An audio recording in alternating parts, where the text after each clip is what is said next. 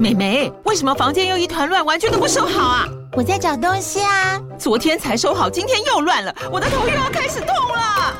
妈咪，我是在找虎标白色万金油啦。阿妈都说头痛擦这个很有效，薄荷凉凉的，可以帮忙舒缓哦。妈咪，爱老虎油。哎呦，今天怎么这么乖呀？很内行哦，还知道要用这瓶百年老字号的。虎标在手，全家神队友。全台各大药局、屈臣氏、康氏美皆有贩售。贵属城自治地零一五七零二号，北市卫药广自治地一一三零四零二三四号。使用前请详阅说明书、警语及注意事项。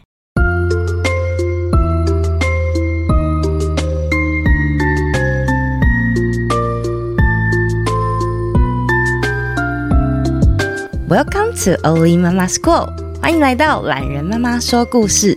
大家好，我是懒人妈妈 Samantha。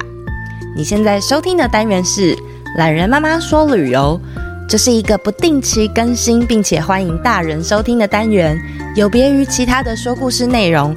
这个单元适合大一点的孩子，从十岁到八十岁都能收听。我预计将我从过去到现在的背包经验一一分享。让爸爸妈妈在陪睡之余也可以享受内容。这个全新单元很需要大家的反馈，不管是小朋友或者是大人听后的感受，都可以给我制作节目更多元的方向。所以老样子。喜欢我们的故事，欢迎在 Apple Podcast 或者是 Spotify 留下五星评论，也欢迎在 Mixer Box 或者是 First Story 参加月赞助的活动。爸爸妈妈或大朋友们可以留下你们听后的感受，懒人妈妈会选择适合分享的，在节目当中回答，或是跟你打招呼哦。上次和大家稍微介绍了我在夏令营小木屋的室友们，全员到齐之后，就是交代夏令营正式的工作内容了。主要的 support staff，也就是一般员工有七位，除了我们四个女生，因为这里是女子夏令营，所以他们应征比较少的男性员工，避免不必要的麻烦。营主 Friend，他对男生特别严格。委内瑞拉男孩 Juan 是我们当中年纪比较大的，他的母语是西班牙文，不过他的英文能力相当不错。身材呢偏粗壮的他被安排修缮之类的粗工。接下来是法国男孩 Grace，他的语言能力就不太行，常常跟他鸡同鸭讲，可是又很好笑。我感觉他是一个大智若愚的人。身材高大的他也是做粗工的工作，但是呢，考量到让肤色黝黑的他当粗工，有点政治不正确的感觉。这个是他自己说的。所以呢，部分的工作内容其实都是在厨房帮忙。那关于为什么肤色深的人当粗工会让他或者是其他人感觉政治不正确呢？嗯，这个部分呢、啊，未来有机会我会再写一个原创故事跟大家说明。接下来还有一位英国男孩 Vikash，啊，他因为身材比较瘦弱，加上营队开始第二周，营本部啊就有人摔伤了一条腿。他就立刻从粗工被晋升成为文员，在办公室做文书的工作。他不用搬重物，也不用晒太阳，所以每次他来跟我们一起吃午餐的时候，都会被大家揶揄一番。除了我们固定七人之外，还有呃英国女孩 Krista、Gemma 跟 Sarah。为什么我记性这么好呢？因为当年二零零七年的时候，已经开始有 Facebook。那离开营队的时候，大家会互相加彼此。那我也是在那个时候开启账号的。Gemma 呢是在营本部的办公室工作，可是刚开始两三周左右，她就因为太想念家了，所以她就离开营地。这个举动啊，大大影响了当时比较晚加入营队，在厨房呢当帮厨，然后随时随地都在思念家乡男友的 Sarah。所以 Sarah 后来也提早离开了。因为刚才提到的 Gemma 她离开了关系，所以呢后来补进这位 Krista。Krista 在后来几年因为距离跟时差，所以我跟她只能当网友。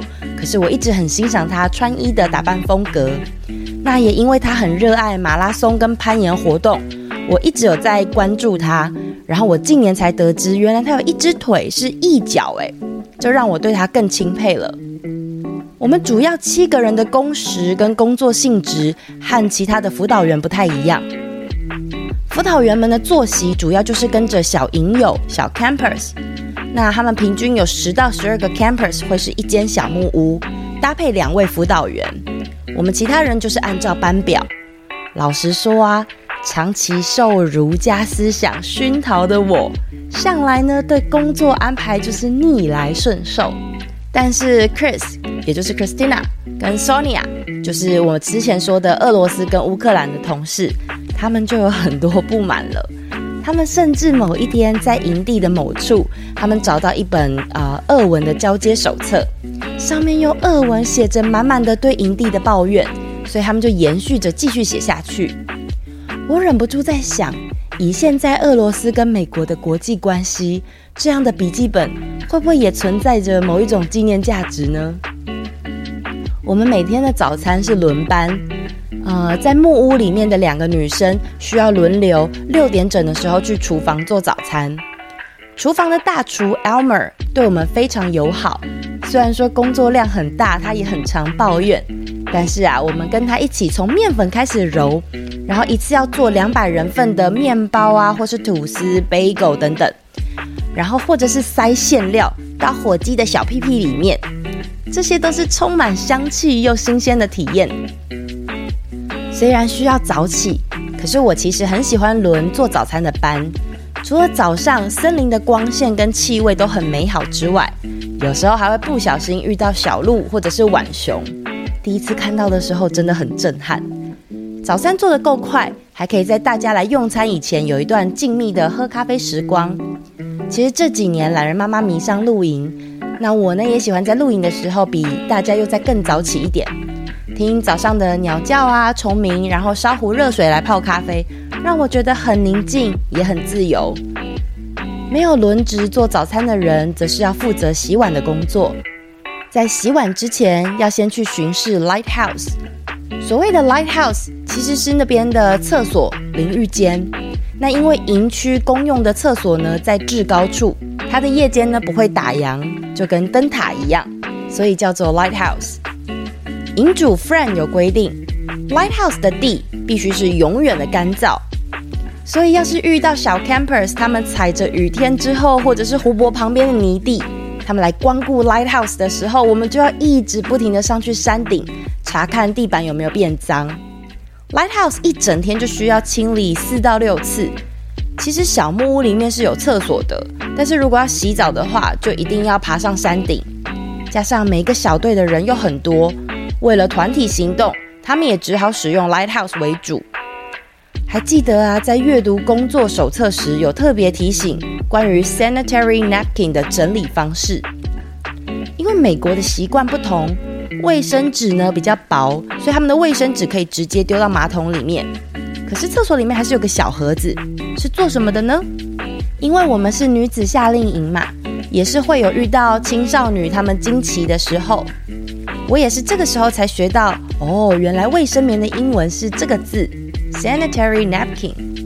我看到 napkin 的时候，我只有想到餐巾纸而已。诶，老实说，真的是把自己放在这样的环境，才发现原来我以前英文考试考高分，或者甚至是我念外文系都不算什么，因为一旦跨出国门，我甚至是一个连卫生棉还有上厕所都说不好的人。这边考考大家，还记不记得上一次 Lynn 教我是怎么说排便的英文呢？如果忘记的话，记得回去听说旅游的第二集哦。我一直到去完夏令营返台，才知道，呃，其他受训的时候认识的朋友啊，他们有很多都是选择当辅导员 counselor 的。现在的我真的很后悔，当初因为对自己没自信，还有呢，也没有好好确认工作内容的差异。以至于我居然扫了三个月美国小屁孩的马桶啊！那年暑假，我的大学好友 Cindy，她去了西岸，在 LA 参加游学团的她，活动呢大部分是吃餐厅啊，还有坐朋友的敞篷车出游。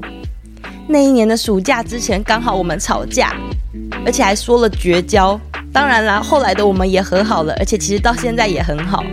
不过当年呢，在那个拨接上网，然后要排队才能用这个没有中文输入的公用电脑。我连进去无名小站，看到她美丽的灿笑的照片，想起我那个不能湿的浴室地板，真的是感到无比的讽刺。因为我们的工作性质呢，比较像是员工，所以啊，木屋的位置离孩子们稍微远一点。那我们旁边就是马厩，还有管理马的人的住处。你们会不会觉得气味是一个很重要的感受？我小的时候啊，很喜欢贴在我房间的窗户旁边，然后深深的吸气，吸外面凉凉的味道。我觉得那是一种夜晚的自由气味。嗅觉的记忆很容易升值在潜意识里，然后会在不经意的时候突然闻到，就仿佛回到那个空间。住在马厩附近的日子，你觉得会是什么样的气味呢？没错，就是马的大便。如果你没有闻过马大便的味道，嗯，它是一种混合大量干草的纤维气味，有点像湿湿的土壤，但是又有一点甜，没有想象中难闻啦。顺道一提，马粪其实是很好的燃料哦，而且燃烧马便便产生的灰尘是一种非常好的土壤添加剂，所以其实非常的环保。我在两年前去荷兰工作的时候，有一个周末住在朋友家。呃，那个周末刚好吹可能是南风吧，或者是北风，其实我不知道。那就一直在他家阳台呢，闻到一股很熟悉的气味，我就问他这是什么味道，好自然，好芬芳。他就用一种很震撼的表情看着我说：“你会觉得这味道很香，这就是马粪的味道啊！因为现在吹这个方向的风会把远处农场的味道直接吹过来，所以每到这个季节都会有马便便的味道。”然后我就跟他说：“哦，难怪我觉得很香，因为我就想起了之前在美国，呃，工作，然后还有就是当时青春的回忆呀、啊。”他就觉得真的是太荒谬了，这样。那时候清晨天还蒙蒙亮的时候啊，我会在睡梦中听到马的嘶嘶声，说是嘶嘶声，哪里会有马真的嘶嘶的叫呢？中文会说马的嘶嘶声，英文里面呢，马的叫声是 neigh neigh。但是其实马也不是内内叫啊。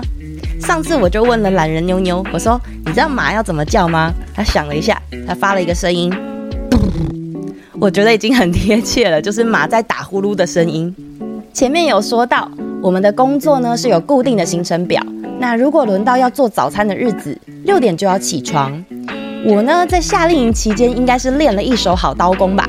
想想看哦，两百多人的营地，我们要帮他把番茄切片，而且要放在沙拉跟三明治里面，还要把自己做好的长面包也切片，有时候又要切肉啊，切蛋糕，我真的觉得很像是那个 Fruit Ninja 水果忍者的游戏，一直切切切。除了厨房的工作呢，我们四个女生下午时段每个小时还要站岗，当这个每个地区的值日生。主要有三个地点，有陶艺教室 Lighthouse，然后还有个娱乐厅。那也就是说，我们四个人轮呢，就会有一个小时的休息空档。那休息的时候，我就会从厨房拿几颗桃子啊，或是苹果，坐在我们的木屋外面，一边做日光浴，一边写日记、明信片，然后看上马术课的 Campers 他们练习骑马，还有听马厩收音机传出来的歌曲。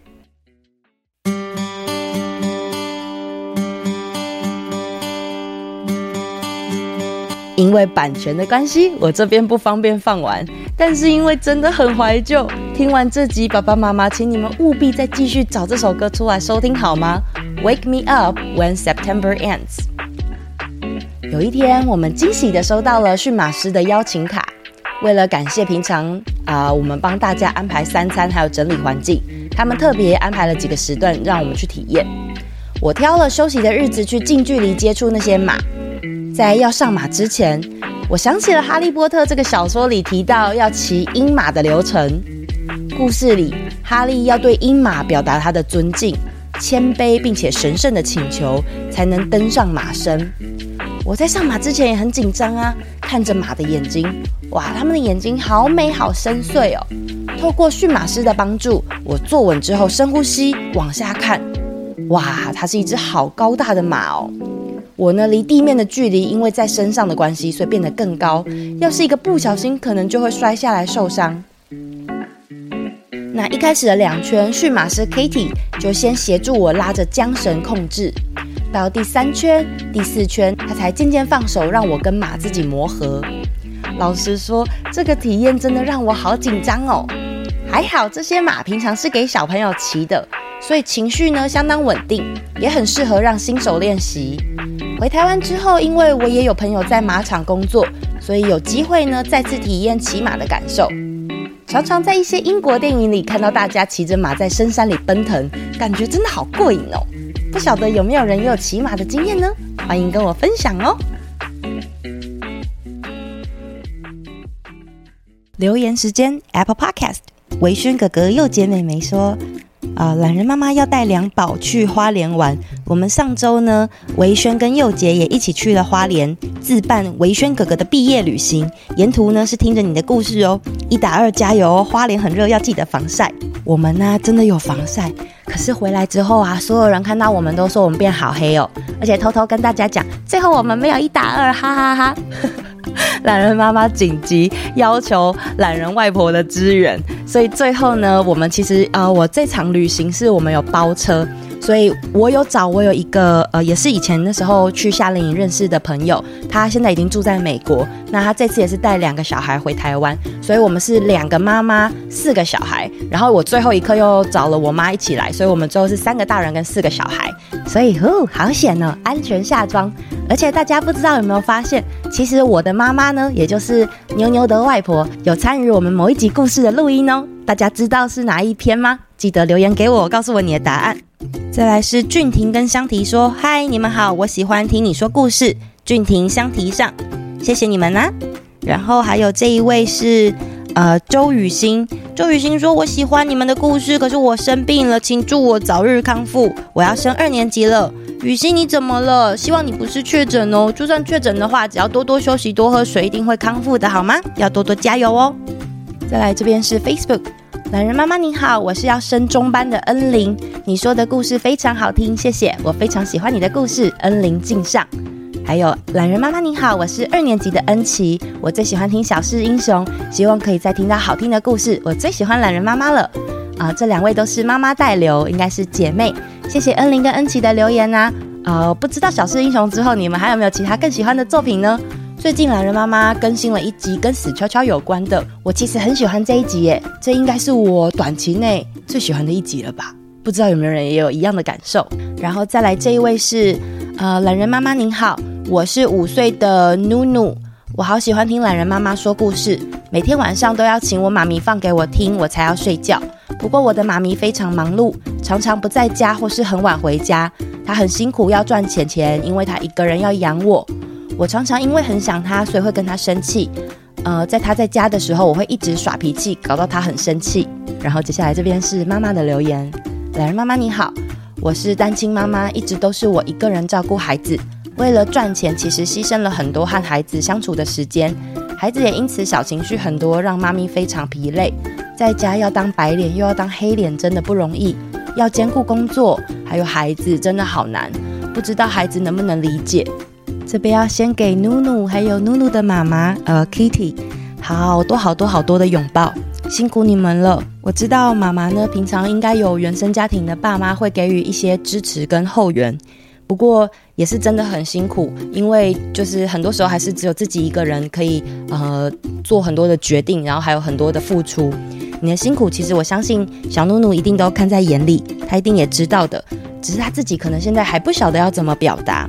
所以有时候呢，小孩的生气可能也是一种气自己的无能为力吧，以及他真的很想要多跟你相处。其实连一般有后援或者是呃双薪的家庭都可能会有这样子的拉扯了。那虽然我真的没有办法，就是站在你的立场去体会，可是是稍微能够想象你有多么的为难的。希望懒人妈妈这样子的说故事节目，可以至少让你和孩子可以有一段边躺着听东西，然后边好好说话的相处时光。